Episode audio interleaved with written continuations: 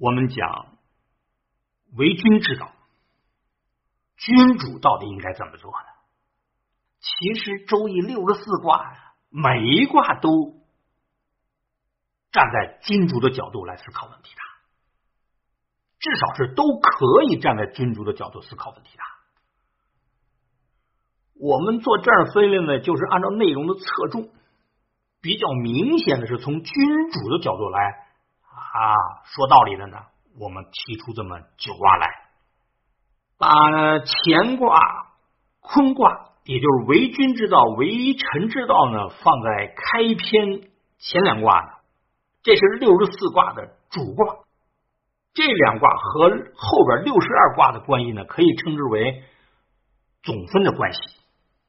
先总领为君的应该怎么做，为臣的应该怎么做，后边六十二卦都围绕着为君、为臣之道继续阐发，因为你。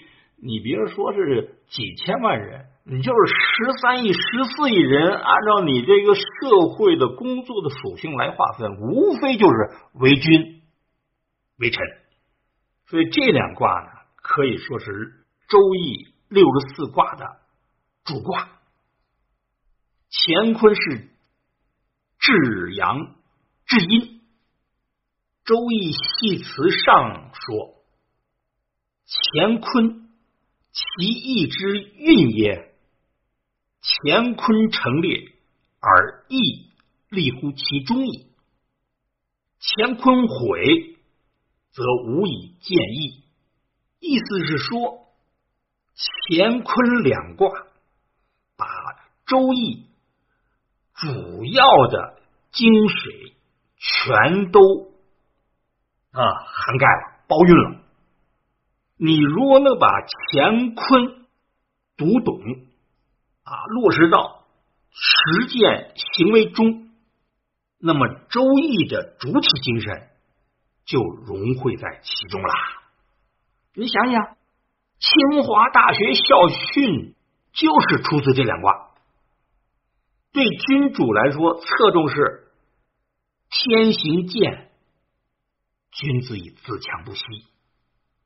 对君主最大的期望，就是别到了那个位置上就忘乎所以，贪图享受。你看中国的历史，不管是春秋啊、左传呐、史记、汉书啊、资治通鉴，什么二十四史、二十五史啊，其实最终都是有选择的记述历史。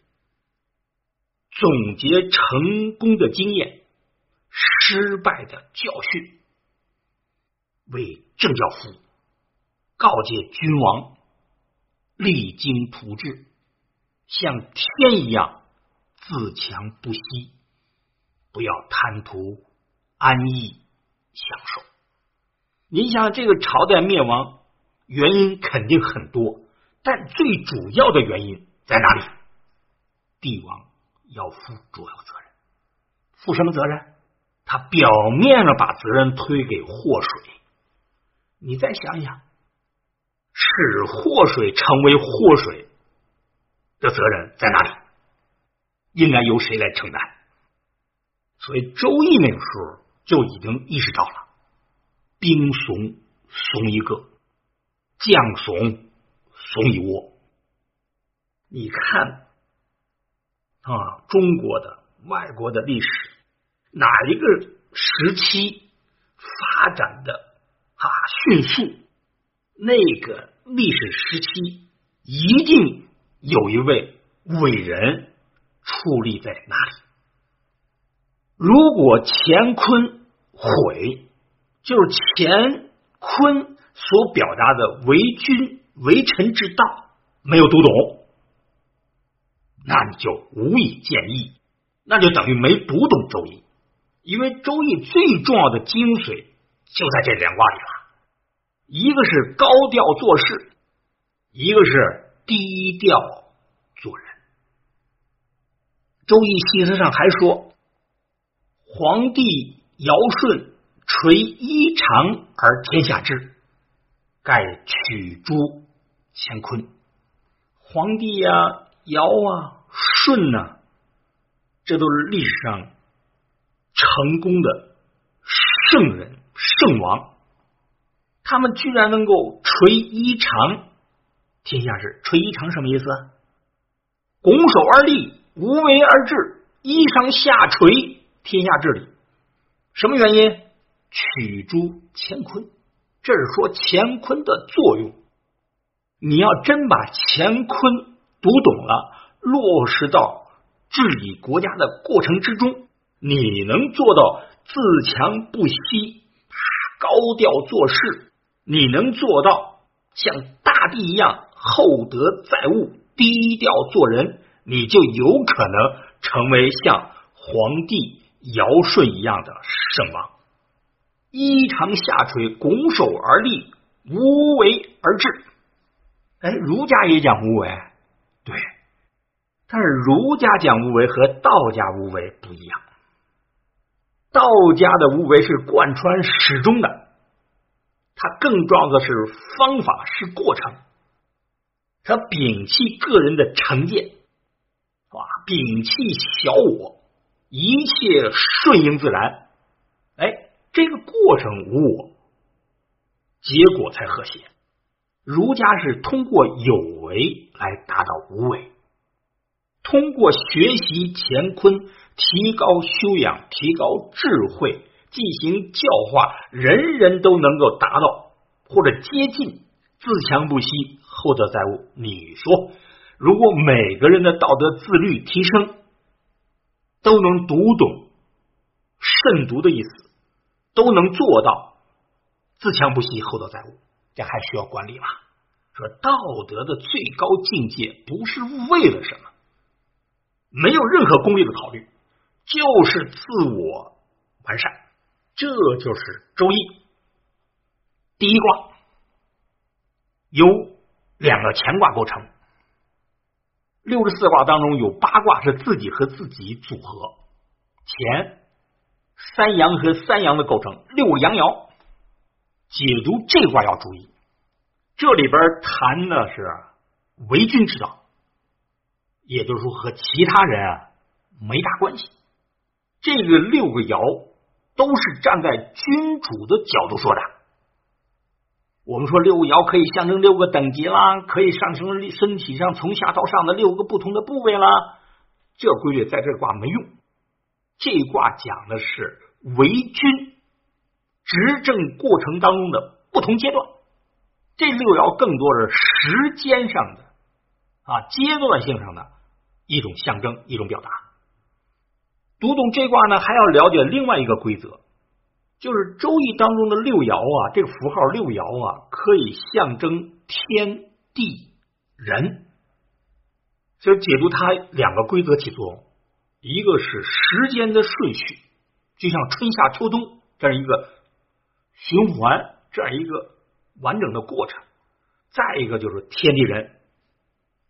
看卦辞，元衡立贞。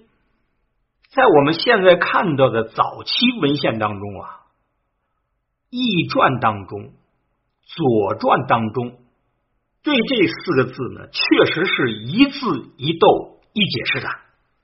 他把元衡立贞对应春夏秋冬，元是始啊，元从文字学角度来说，确实有这个意思啊。元旦吗？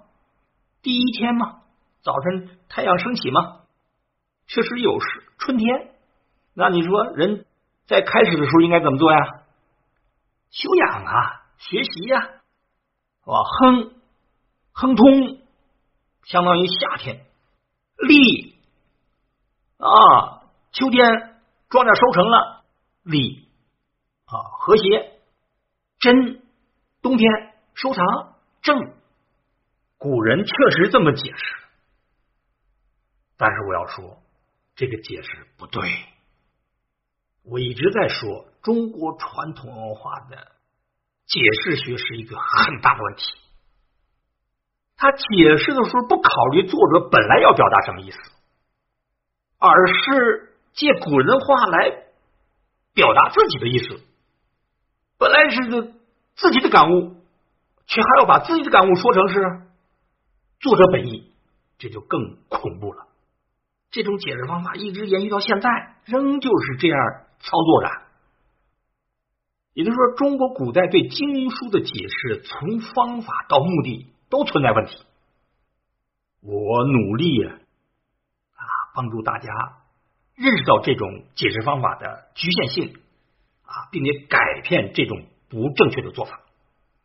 所以我要说呢，这元衡利贞啊，不是一字一斗，因为《周易》里边出现了七八次元衡利贞啊，第二卦还有元衡利贞呢，但人家那利贞是利聘马之贞，聘马就母马。立聘马之贞就是母马算的这卦有利，你从第二卦的元亨利贞，你就能推断那利贞是一个组合，是不可以拆开的。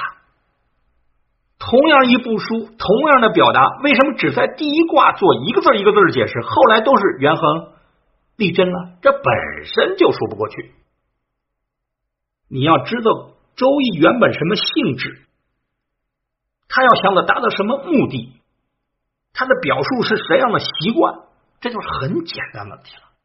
周易是算卦书啊，问天的人占卜人最关心的占卜的结果，元亨利贞就是结果。要告诉你，元亨呢，元者大也，亨亨通，大亨大顺好，因为你为臣的封建君王，你得捧着了顺毛驴，你上来说不好，找死；上来就说好。高兴啊，高兴才能听见你的啊封建去。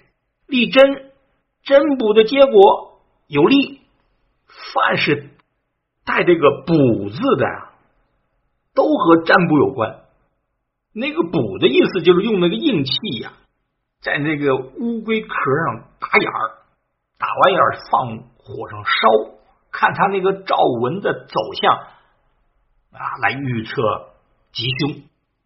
那个针呢，实际是告诉你用什么来占卜。贝就是乌龟壳，那占卜的占呢，上面补加个口，什么意思？就是你真出结果了，你得用嘴解释天意。所以你结合《周易》的最初的性质和文字的本意，你就知道真。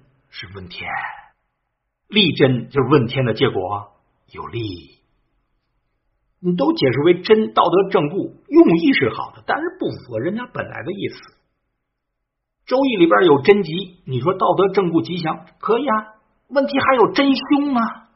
你说道德正固就凶险，说不通啊！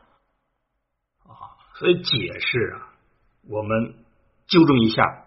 我们以往的偏见呢，或者错误呢，就是一定要尊重作者本意。